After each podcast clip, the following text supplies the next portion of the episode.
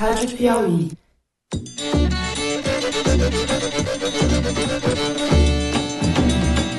Olá, está no ar o Foro de Teresina, de número 27. E quem vos conduz nessa conversa sobre o que é notícia sou eu, Fernando de Barros e Silva, diretor de redação da revista Piauí.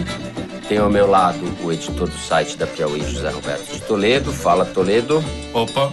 E a repórter Malu Gaspar.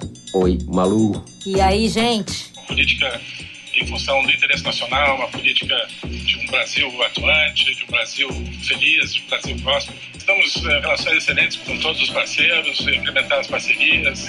Antes da gente começar, vou fazer mais um reclame do Festival Piauí Globo News de Jornalismo.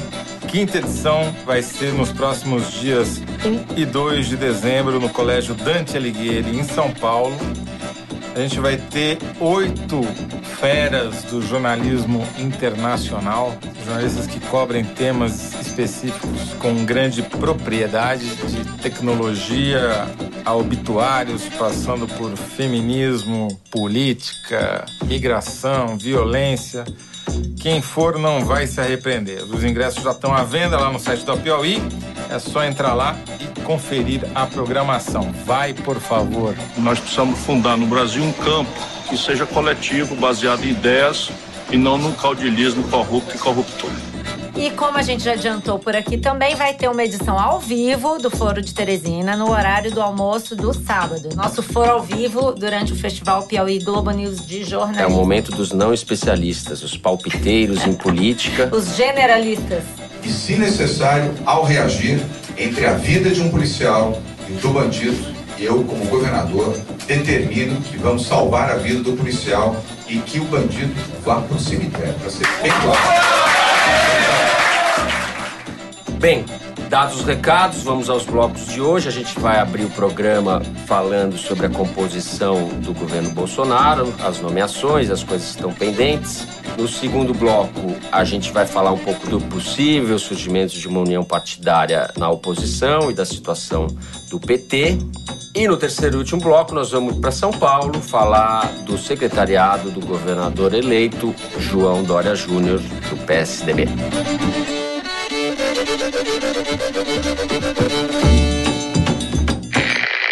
Bom, Bolsonaro e o mundo real. Temos muitas novidades nessa semana. A novidade que acaba de sair nesse momento que a gente começa a gravar o programa, quarta-feira à tarde, é a nomeação para o Itamaraty, o Ministério das Relações Exteriores.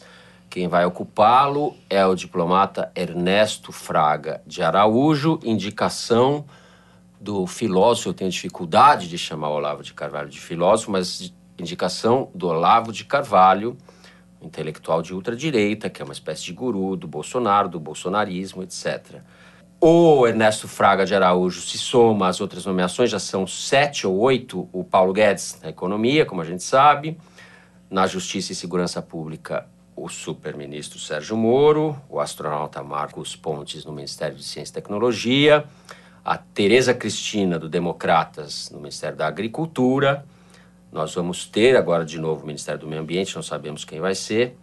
No Ministério da Defesa, o general Fernando Azevedo e Silva, que estava como assessor do Toffoli e que é um ministro ali dos generais dos mais políticos e teria sido nomeado justamente para fazer um anteparo entre a pauta de ajuste fiscal do governo e as demandas ou a insatisfação que isso pode gerar no meio dos militares, o general Augusto Heleno no Gabinete de Segurança Institucional e na Casa Civil, o notório Onyx Lorenzoni.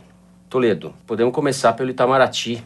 Estamos todos um pouco estupefatos com a nomeação ou não? Estou seguindo uma dica da Malu, que descobriu que o Ernesto Araújo, nosso novo e futuro chanceler, tem um blog. O blog chama-se metapoliticabrasil.com e eu recomendo qualquer pessoa que tenha tempo dar uma olhada.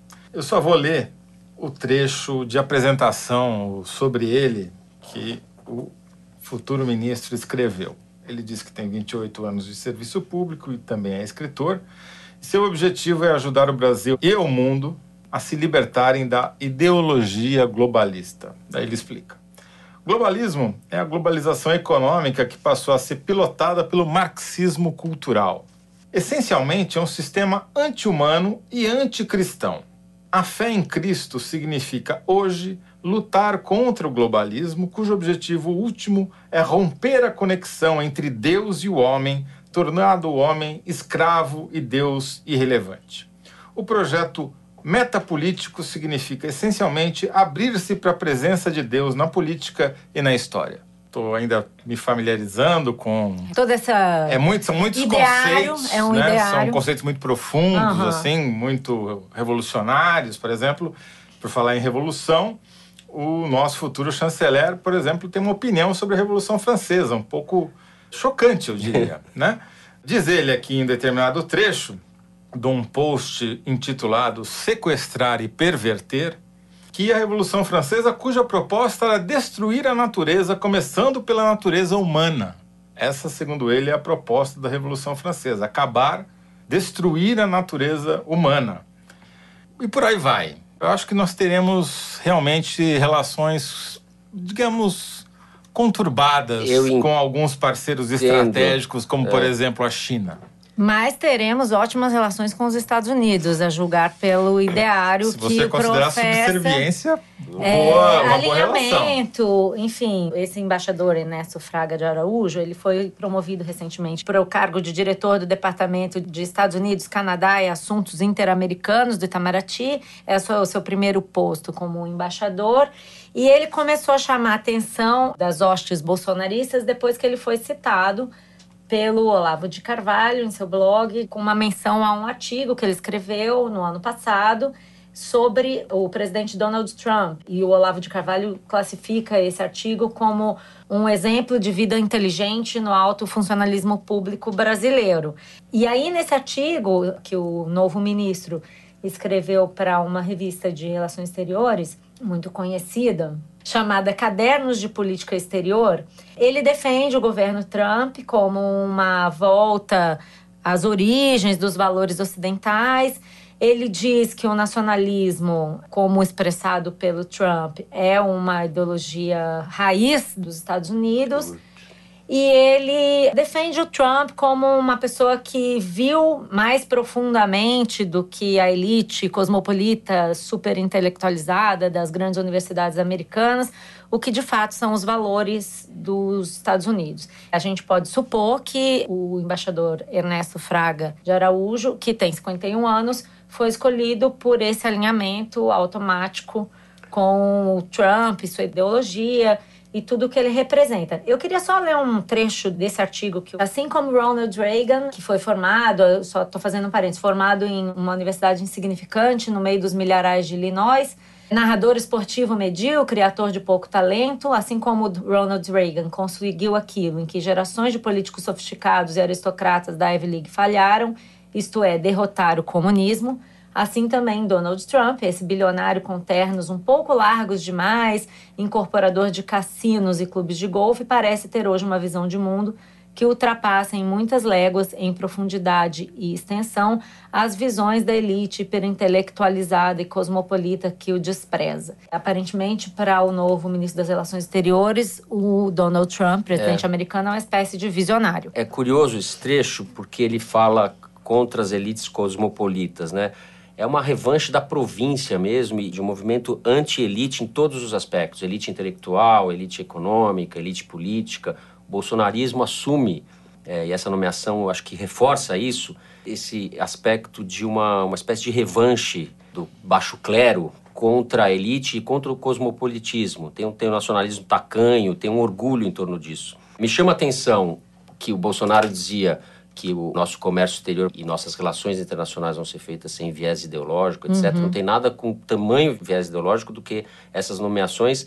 Isso reforça que nós temos uma vitória de uma direita, de um presidente de extrema direita e de composição de um governo de direita altamente ideologizado e que a hegemonia cultural da esquerda, que em algum momento de fato existiu pós-ditadura no Brasil, deixou de ser verdade há muito tempo. E a direita começou a ocupar, a partir dos anos 90, espaços na cultura, com colunistas nos jornais, com Olavo de Carvalho, seus filhotes. E agora isso está se tornando, não digo hegemônico, mas está disputando o campo com o pensamento progressista de esquerda, a ponto de a gente ter um embaixador que fala contra a Revolução Não, Francesa. Esse, esse gênio aqui, que nós vamos ter que aturar pelos próximos anos, ele considera o aquecimento global uma ideologia. Ele nega tudo que os cientistas do mundo inteiro pesquisaram e concluíram. Para eles é uma questão ideológica, ele tem um nome para isso. Ele chama isso de climatismo, que basicamente é uma tática globalista de instilar o medo para obter mais poder. E olha, esse sujeito não sei se ele tá no lugar certo, viu? Dória vai querer o, roubar ele. Não, assim. o cara. O Dória tá com inveja. Como ele não descobriu esse cara antes? É, porque ele é contra. na verdade, ele é contra o iluminismo, né? Ele é contra o pensamento científico, ele é contra, enfim, o que compõe a sociedade pós-Revolução Francesa, a qual aparentemente ele também é contra, né? Mas, na prática, a gente vai ter um problema sério de cara com a China. Porque todos os textos que eu li até agora desse rapaz são contra a China. Ele diz que o globalismo existe para fortalecer a China e enfraquecer os Estados Unidos. Então, nosso principal parceiro econômico vai ser um inimigo, na visão desse cara, que vai assumir o Itamaraty. E aí que eu queria pegar seu gancho, porque assim, a gente já entendeu, a essa altura, se a gente não entendeu, a gente devia estar tá entendendo que a tática do Bolsonaro é justamente essa. Primeiro, ele confunde a gente, joga areia no nosso olho, aí a gente fica, meu Deus, um embaixador que tem essa ideologia, que vai provocar tais reações, enquanto ele está fazendo alguma outra coisa que é muito mais consequente e pé no chão do que parece. Então, eu queria pegar o gancho aí do Toledo, da questão econômica, para demonstrar o seguinte. Outro dia eu mesmo postei no Twitter uma arte de um site chamado Economista Visual sobre as origens das importações. São 10 estados brasileiros que dependem de importações chinesas. Então a gente já viu esse enredo nos últimos dias, nas últimas semanas. O Bolsonaro faz um movimento, vem a vida real, atropela e ele volta para o lugarzinho onde ele estava. Então, assim, nesse momento em que a gente está analisando essa nomeação no calor da história, acabou de acontecer, uhum. eu tendo a achar que a gente deve dar um passo para trás, olhar essa nomeação com um pouco mais de distanciamento, porque ela é bem a cara do Bolsonaro. É folclórico, é polêmico, mas na hora de fazer as continhas, na hora que os exportadores brasileiros começarem a ver que tipo de efeito esse tipo de atitude vai ter para o comércio internacional, a tendência é eles darem uns passos para trás. O governo Bolsonaro tem um lado mambembe, um lado precário, mas é um pensamento de direita que vai tomando forma e vai, dúvida, ele vai se materializando gente na nomeação do Paulo Guedes, na nomeação do Moro. Então você tem o ultraliberalismo na economia, tem o xerife na segurança pública e com seus derivados nos estados, e agora no front, digamos assim, das relações internacionais do Brasil, você põe um sujeito que é antiglobalista, está formando um negócio e o mundo... mas não é só a questão ideológica, tem a questão da incompetência que teve consequências práticas, já que não tem como voltar atrás. Quer dizer, você teve uma missão comercial para o Egito que dançou, que já perdeu negócio, já perdeu dinheiro. Você tem uma reforma da Previdência que não vai ser aprovada por incompetência do governo Bolsonaro. Sim, o que eu estou querendo dizer é só o seguinte: antes da gente dizer que é o desastre completo, a gente tem que ver que isso é uma tática típica do Bolsonaro. Cria um fato Concordo. muito louco, mirabolante, para a gente ficar discutindo esse fato enquanto ele faz alguma outra coisa. Ou não faz, né? É. Ou não faz. Porque eu acho que o é. grande problema hoje é que está muito claro, cada vez mais claro, no Congresso, para os políticos tradicionais, que ele supostamente veio para tentar substituir, que o governo é absolutamente incompetente na sua relação com o Congresso está perdendo espaço e os caras já estão percebendo que vão conseguir tutelá-lo ali dentro. Os movimentos que a gente está vendo agora são movimentos de volta ao sistema. Então você tem a tendência a ter três ministros do DEM. O que é o DEM se não um partido do sistema? É um partido de direita, mas é um partido do sistema. Você tem candidato à presidência do Senado, mais provável no momento, a não ser que apareça um novo nome, todo que se fala em Brasília, que o presidente do Senado deve ser quem? Ninguém menos do que Renan Calheiros. Não tem nada mais sistema do que isso. E na Câmara, aí sim pode surgir uma novidade, fala-se agora no nome do deputado João Campos, do PRB de Goiás, que é delegado de Polícia Federal, ligado a igrejas evangélicas e muito respeitado pelo Eduardo Bolsonaro, amigo do Eduardo Bolsonaro. O Bolsonaro esteve na manhã de quarta-feira, teve com Rodrigo Maia e falou antes de entrar para falar com Rodrigo Maia que ele ia dizer que cada um tem seus interesses e cada um vai defender o que melhor lhe convém. Então a tendência é que ele tenha um candidato na Câmara. Então eu acho que assim. Mudou o discurso, né? Porque quando ele foi ao Congresso, ele tinha chamado o Rodrigo Maia de meu querido Rodrigo Maia. Não, mesmo café da manhã com o Rodrigo Maia, ele disse que não ia ter candidato, que o governo não ia ter candidato Sim. à Câmara. É, enquanto mas eu acho o que foi a tá... agenda da Previdência que eles ficaram perdidos aí Mudou, com a mudou coisa o da discurso. Previdência. Ele tem mudado muito em relação a vários É, temas. O a Ministério gente- do Trabalho é o não existia, recuo agora do vai recuo, existir. Do recuo. É, os- Eles estão aprendendo a dirigir o carro com o carro andando. Mas eu concordo que falta uma articulação no Congresso, justamente pelo fato de que eles estão tão preocupados em gerar barulho que eles não estão analisando as consequências reais das iniciativas que eles tomam. Eles Concordo não com o sabem. Toledo. Eles Agora, não sabem. eu Eles acho- O, o Onyx Lorenzoni, ele é o... O principal articulador, né? Que não articula articula nada. Ele é um nada. veterinário do interior do Rio Grande do Sul que era menos do que baixo clero no Congresso. O resultado é que o Bolsonaro é obrigado a tomar café com o Rodrigo Maia, a discutir com o Eunício Oliveira, a Tomou um encontrar monte o de bola debaixo das TSE. pernas. Agora tá tendo que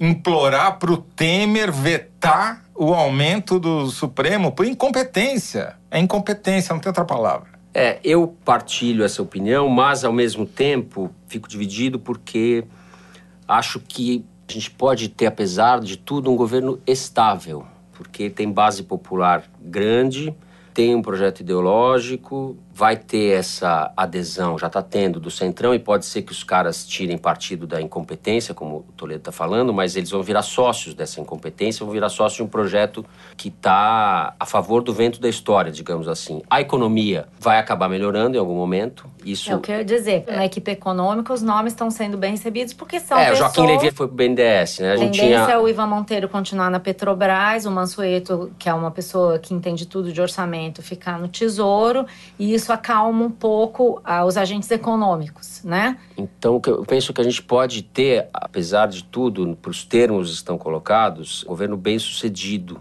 no primeiro momento. Bem e. Defina bem sucedido. Não, bem sucedido com apoio popular. A desigualdade social saiu do radar, isso é um fato. Vai ter um crescimento econômico e isso vai desafogar uma parte da população. Se tiver uma agenda conservadora e na área de segurança agressiva, como está pintando, especulações aqui, mas eu não acho que esse governo está fadado ao fracasso Não, popular. também não é nem esse Uhum. o ponto. Acho que é muito prematuro tentar fazer qualquer previsão de crise ou coisa que valha. O que me preocupa é que você tem todas as sinalizações até agora de que é um governo que não acredita em preservacionismo, não acredita em. Isso em- é, é uma em- regressão inacreditável. É, é- Não, é- é- não é uma regressão, isso é só o fim de uma coisa, porque não dá pra você recriar a. Amazônia. Sim.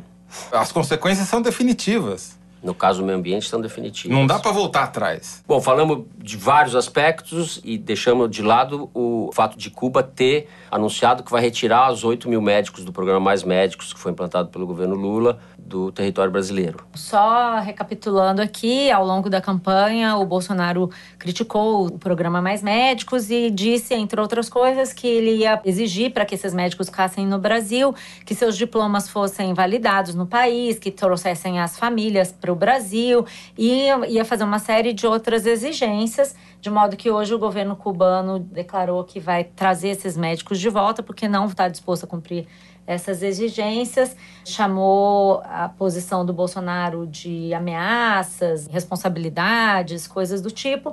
Mas o fato é que a consequência prática disso é que, de uma hora para outra, deixarão de atuar no território brasileiro mais de 8 mil médicos. Isso é mais um problema para esse caldeirão aí que o governo de transição vai ter que enfrentar, porque você não substitui esses médicos de uma hora para outra, né, Toledo? Não existem 8.500 médicos disponíveis no Brasil e não há médicos interessados em ocupar a maioria das vagas que esses cubanos ocupavam. Eles foram chamados, não foi por uma questão ideológica, não foi por climatismo. Foi porque os médicos brasileiros não queriam ir para lá. É realmente aí para o fim da picada, mas um pouquinho adiante, entendeu? Você pode oferecer o salário que for, é muito difícil recrutar médico para ir para essas cidades. Isso daqui significa que vai ter milhares de municípios brasileiros sem médico, em um curtíssimo espaço de tempo. E vai ser muito difícil de substituí-los. O Fernando Rodrigues está dizendo aqui no Drive, que é o produto dele que ele manda por e-mail para os clientes, Fernando Reis, do site Poder 360. ele está dizendo que conversou com o Luiz Henrique Mendetta, deputado do DEM no Mato Grosso do Sul, que está cotado para ser ministro da Saúde, ele disse que se de fato Cuba fizer a retirada em massa dos 8.500 médicos, o que, que, eles vão fazer? Convocação extraordinária de médicos recém-formados em medicina, conforme permitem os artigos 17 e 29 da Lei do Serviço Militar. Vai ser muito irônico ver os médicos sendo obrigados a irem para o interior do país para suprir a vaga dos cubanos. Pela Lei do Serviço Militar ainda. Bom, o carro do Bolsonaro está patinando, mas a carroça do Foro de Teresina anda devagar e sempre para frente. Vamos então para o segundo bloco para falar um pouco sobre as patinadas também da oposição.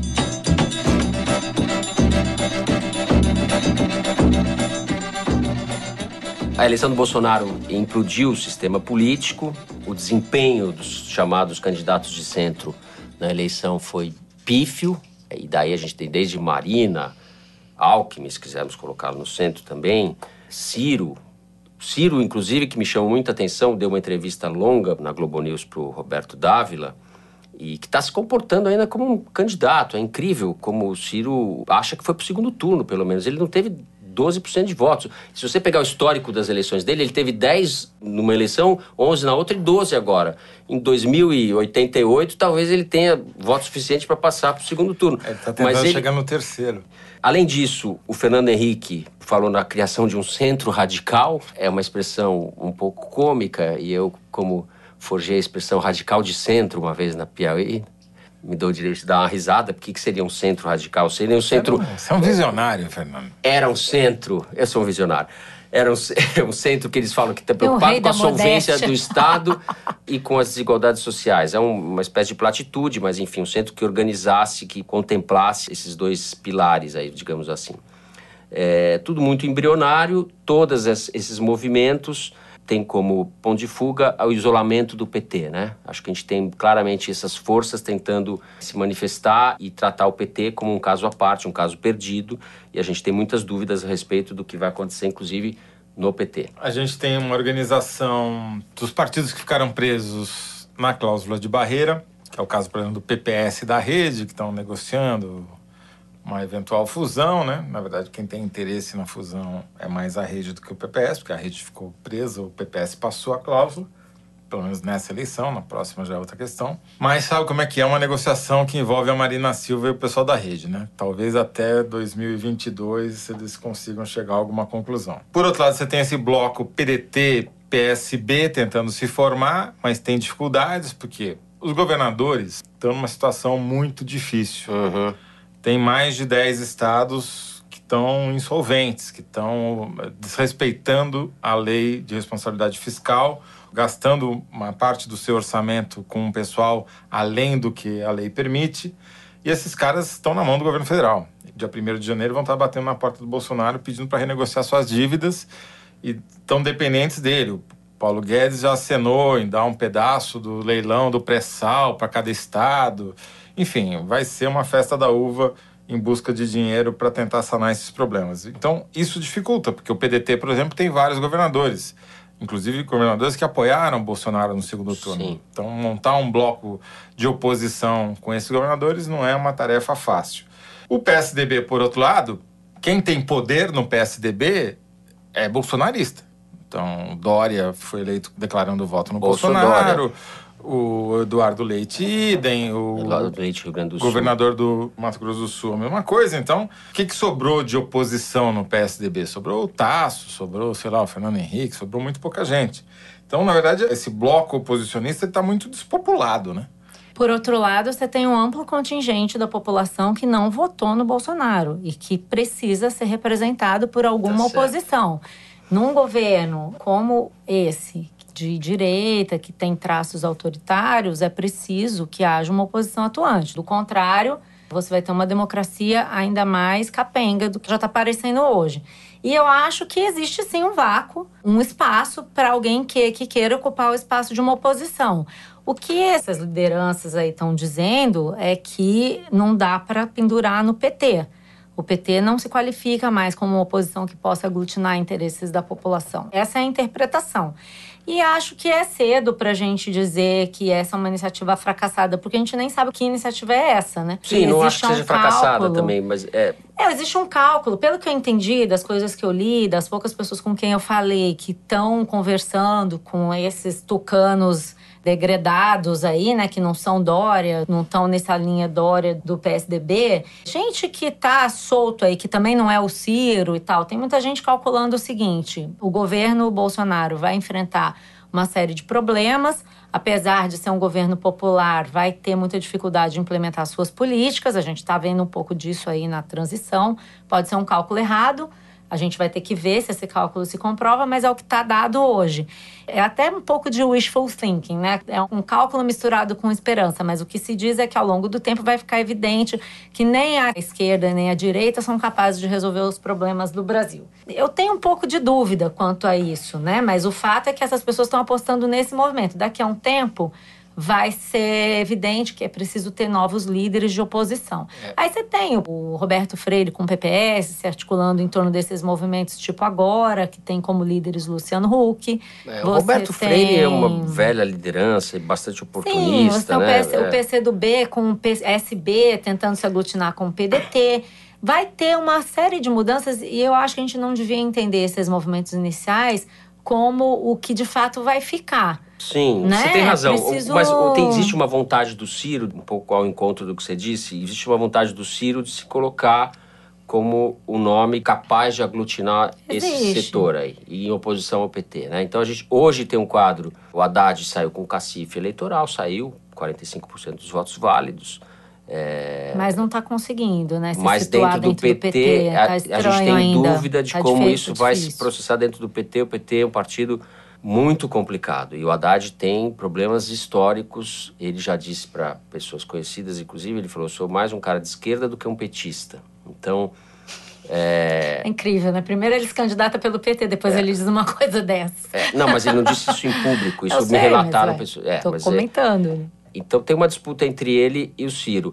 No lado da direita, digamos assim, no campo da direita propriamente, além do próprio Bolsonaro, que desde já é candidato à reeleição, você tem pelo menos dois outros nomes postos. O Moro, evidentemente, que podem ser. E o Dória, que uhum. já é candidato à presidência da República também em 22. Que são situação. E o Luciano Huck, que pode ser um nome que o Fernando Henrique ou uma, uma articulação desses órfãos do centro tentem fazer. Então você tem pelo menos Moro, Dória, Bolsonaro, Huck, Ciro e Haddad, uhum. né? É, mas... É... Efetivamente, com bala na agulha, você tem um, chama-se PT. Que quem tem voto, tem deputado, tem senador. É, está muito desgastado. Não, né? tudo bem, mas teve, chegou no segundo turno, teve 45 milhões de votos, contra 55 é. milhões de votos do outro. Quer dizer, não dá para você descartar o partido tem que, que pós, comandou a política brasileira e é, nos últimos 30 anos. O partido que mais elegeu deputado.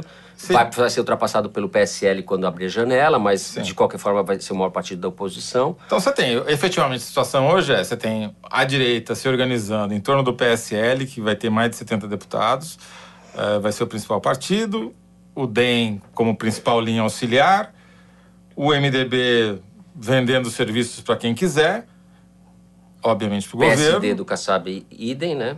Mas num polo mais ligado ao Dória, que o, essa negociação que a gente vai falar no terceiro bloco. E esse núcleo aí de oposição radical de centro é um projeto.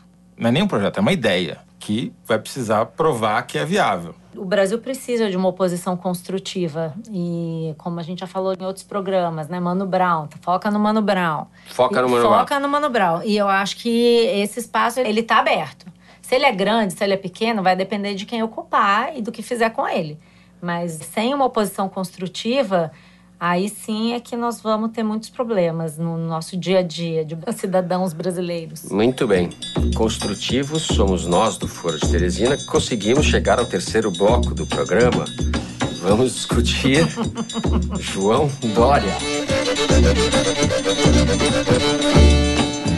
Bom, chegamos ao terceiro bloco. E a história vai dando razão ao presidente Michel Temer, que tem que manter isso daí, tem que manter isso daí.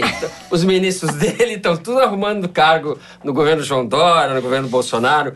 No governo João Dória, em São Paulo, o governador eleito João Dória anunciou três ministros do governo Temer para o seu secretariado: Rocieli Soares na Educação, Gilberto Kassab na Casa Civil, vai ser o articulador político, o que é uma grande novidade na política brasileira, renovação incrível. Kassab, que foi ministro das cidades da Dilma, ministros do que, que era comunicação, ciência e tecnologia do Temer, prefeito ocasional por culpa do Serra. Esse é o legado que o Serra deixa à política brasileira, a viabilização política de Gilberto Kassab, criou um partido, em cima desse partido vai negociando há anos, vai mudando de governo, mudando para lá, mudando para cá e se mantendo sempre no poder.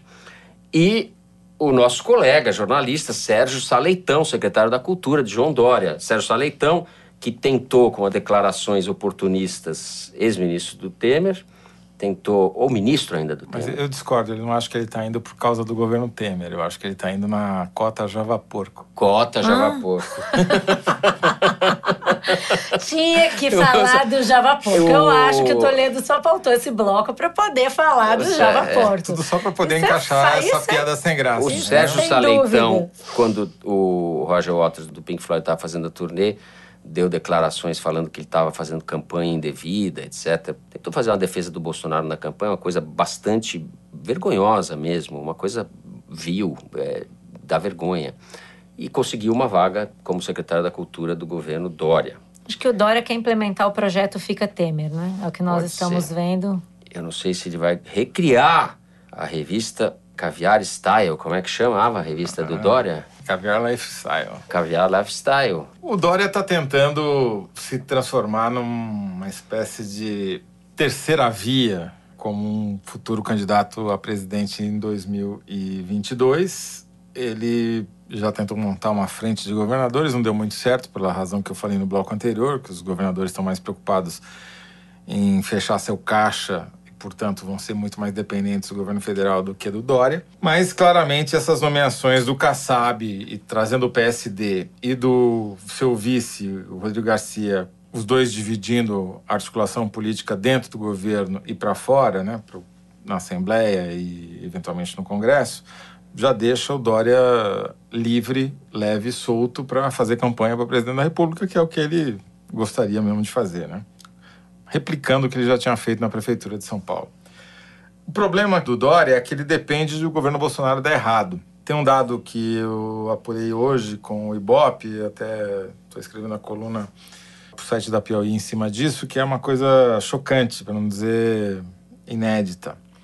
92% dos votos do Dória para governador vieram de eleitores do Bolsonaro. Impressionante. 92% é um exagero. O Zema, em Minas Gerais, que todo mundo diz que foi eleito porque traiu o novo, né? Traiu o, uhum. João Moedo e declarou apoio ao Bolsonaro. Perdão, ao Bolsonaro no debate da Globo, teve 60 e poucos por cento dos votos dos eleitores do Bolsonaro. Quer dizer, esses 92 tornam o Dória totalmente Bolsonaro dependente. Ele não pode ir contra o Bolsonaro de jeito nenhum. Ele vai ter que esperar e torcer para um fracasso do governo Bolsonaro para ele conseguir ser viabilizar e ter o seu sonho de ser candidato a presidente da República. Na verdade, o que parece é que ele está de olho nesses números e está copiando o Bolsonaro, né? Ele está tentando emular o Bolsonaro tá no governo do Estado. Tá e está fazendo um genérico é, do Bolsonaro. É. O, ca, o, catadão do Dória, eu chamo esse secretariado, é o, uma espécie de resto que não está indo para o governo federal. Na segurança pública, aí eu acho também é um claro retrocesso. E eu não falo da figura do general que mal conheço, o general da reserva, João Camilo Pires de Campos, secretário de Segurança Pública. O último militar a ocupar esse cargo foi o Erasmo Dias.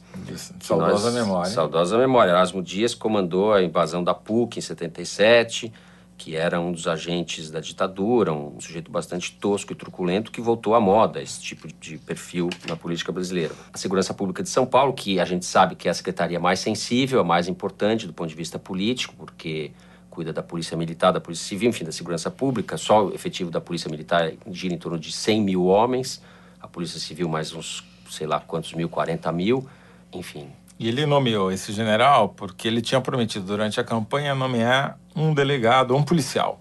Não especificou se ia ser um militar ou um civil. Aí explicaram para ele que se eles nomeassem um delegado da Polícia Civil, ele ia ter 100 mil inimigos na Polícia Militar. Que se ele nomeasse um coronel da Polícia Militar, ele ia ter 30 ou 40 mil inimigos na Polícia Civil. Aí ele nomeou um general. Para minha surpresa, o sindicato dos policiais, emitiu uma nota bastante simpática, eu diria, a nomeação.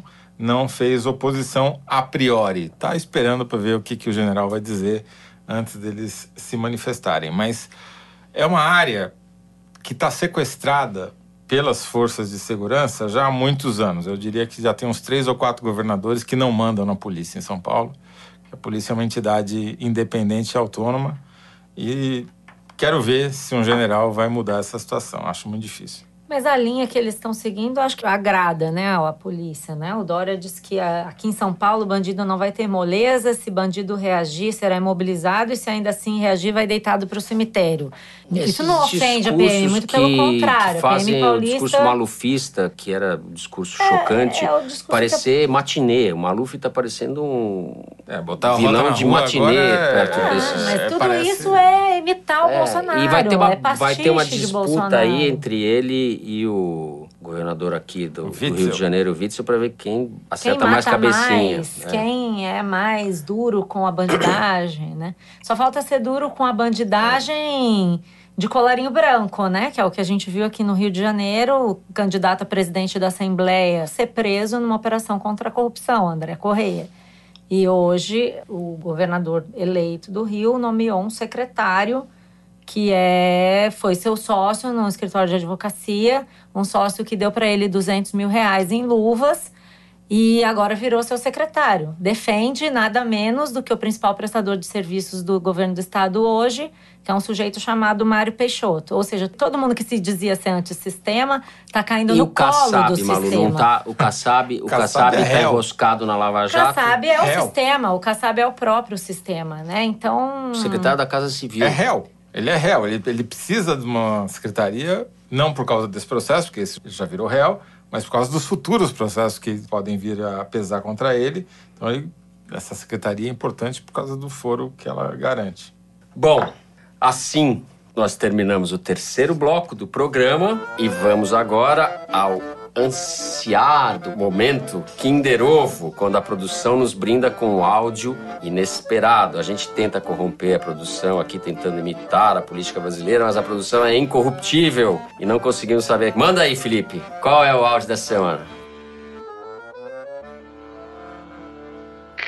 Dois traficantes aqui conversando e aí, compadre, eu vou rebentar porque tu, quando o governador Wilson Witzel diz que vai trazer snipers para abater traficantes que portem uma arma de guerra, se vê a grande inversão de valores que nós temos na nossa sociedade. Ao ponto de uma entrevista que o juiz Wilson Witzel estava dando à Globo News, a jornalista Maria Beltrão dizer, doutor Wilson, suponhamos que um cidadão, o cidadão da Maria Beltrão é o traficante, ok?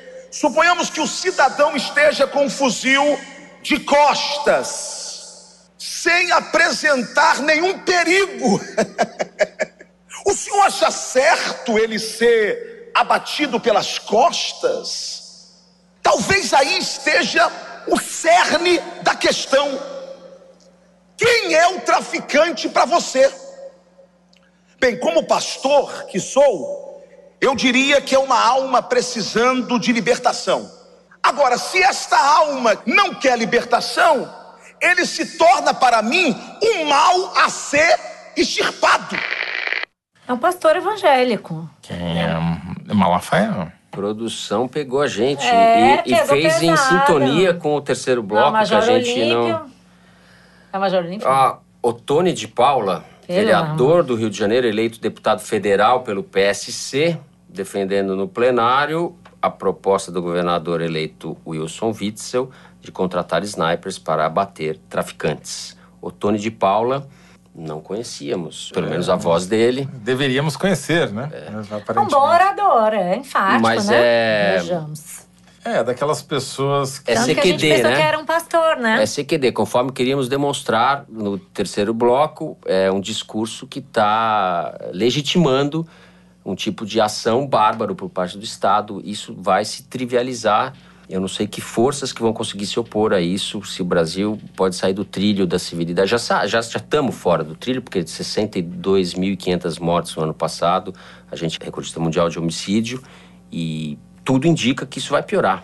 Né? Quem acredita que vai combater o problema da criminalidade assim, acertando cabecinha de gente que está de costa. É... É. Não adianta nem falar isso, porque não sei nem por onde começar, viu, Toledo? É. Animador. Ai, ai. Eu perdi, não a gostei, produção, claro. é, é, a produção tá sorrindo aqui porque a é. gente não adivinhou. A Paula tá com uma cara de Bom. vitoriosa. é. Vamos às cartinhas. A hora de abrir as cartinhas que chegam dos ouvintes ao foro. Infelizmente, gente, não dá para ler todas no ar, porque felizmente são muitas. Mas a nossa produção fez uma seleção cuidadosa aqui pra gente. A Bruna Batalhão, que escuta o foro na cozinha com o namorado Leco. Não acredito, namorado Leco, o nome do meu pai.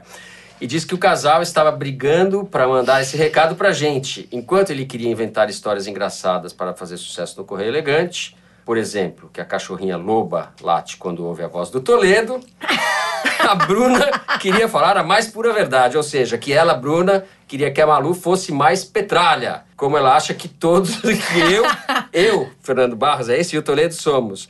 Mas o Leco Au, au, au. Acha que a Malu instaura a dialética no tocante a essa questão. Essa ah, questão aí. então tem que manter isso daí. Tem que manter isso daí. Tem que manter a isso dialética daí. nisso daí. Como entendeu? chama a cadelinha? A cadela chama. Agora, Loba. agora. Loba. É, eu sei, meu filho. Loba. Ela chama Loba. Bruna, se a gente for tudo o que diz por aí, vai de maoísmo a nazismo. Então é melhor a gente ficar no jornalismo mesmo, não é, Maria Lúcia? Tem que manter isso daí. Tem que manter esse jornalismo aí. É isso aí. Tá e, ok. gente, a produção fez uma seleção de cartinhas que falam das nossas belas vozes. O Caio Pedra, psicólogo de Salvador, da Bahia, diz que adora a minha voz simpática e bem-humorada. Ai, Caio, Maria obrigada. Lúcia, e ele tá diz que a do. Fernando parece a voz do Boechat. Opa, eu sempre tive trauma da minha voz É, pela ainda primeira vez a esse elogio. não parece, né? Só a voz, deixa assim, tá bom? Ai, ai. Eu sempre tive trauma da minha voz. Agora, Ah, olha só, Maria Você está resolvendo o problema. Tô Ainda bem que você é problema, psicólogo, já entendeu ganha, e já resolveu é, o problema A gente ainda ganha pra fazer isso, tá vendo? E o Thales Mansano, de Presidente Prudente, no interior de São Paulo, está elogiando a voz harmoniosa do Fernando e diz que é inexplicável ele ser ignorado pelos demais elogios. Que isso, ser ignorado? Não entendi, É Paulo. porque só tem elogios pra você e pro Toledo. Você não Ah! percebe isso? É, eu percebo. Ah! Meu Deus. E o JC As coisas estão Oliveira- erradas nesse programa, tudo errado. E o JC de... É tudo comunista. É. E o JC de Oliveira diz que se pegou ouvindo a excelente matéria do Toledo sobre o Ibope na voz aveludada do nobre jornalista, comendador, como a gente chama ele, quase como se o próprio estivesse lendo para ele. Muito Ai, bem, Toledo. Depois de um elogio desse, tá pautado pra uma nova matéria. É, isso aí. É, muito bom. Ó, temos uma carta aqui vinda de Stanford, na Califórnia, do Daniel. Stanford. Diz o Daniel. Eu fui no Festival Piauí duas vezes antes de vir morar nos Estados Unidos. E agora que vai ter foro ao vivo, não me conformo de não poder ir. Ih, Ver vocês é um incentivo muito maior para um jovem voltar para o Brasil do que o pré-sal do Ike Batista. Até a, porque, a Malu né? explica. nada que o Eike Batista defende é muito seguro, né? Melhor ficar com o foro de Teresina, que é toda semana. Agora, diz ele, não. só não vale cancelar o foro na última hora e substituir por um painel do Olavo de Carvalho, Merval Pereira e Raquel Sherazade. Pô, mas já matou o nosso plano. Esse era o plano secreto. E- Não vamos nem contar pra ele o que a gente vai mostrar no foro, É, então. não, nesse- não, é surpresa. É melhor não. Bom, eu vou ler aqui mais uma selecionada pela produção do Bruno Fatiola. Ele diz que o Foro de Teresina inspirou a criação de um grupo de WhatsApp dos amigos dele chamado Foro do Zap Zap. Muito bom. Oh. Ele diz que um dos amigos, o Rodrigo Malmeister, acabou de ser aprovado no mestrado de Ciência Política da USP e que espera, em 2022, compartilhar a bancada com a gente. Mestre em Ciência Política é muito sério pra gente. A gente não é. 2022 nós vamos estar aqui ainda nessa bancada, será? É. Será que vão deixar? Bom, Isso daí? Será que No deixar isso daí? essa questão? eu não vou reclamar. Tá convidado desde já. Bom mestrado em ciência política para você. Bom, Assim, nós vamos terminando o Foro de Teresina dessa semana. A nossa diretora é a Paula Scarpim, os nossos produtores são a Luísa Miguez, o Luiz de Maza e a Mari Faria. Nós gravamos no estúdio da Rádio Batuta, no Instituto Moreira Salles. A edição é do Felipe de Castro, a finalização e mixagem do João Jabassi. Nossa música tema, composta e executada pelos piauenses Vânia Salles e Beto Boreno. Eu sou Fernando de Barros e Silva, meus companheiros de conversa são a Malu Gaspar e o José Roberto de Toledo. Tchau, gente. Obrigado. Até semana que vem. Tchau, pessoal. Au. Tchau.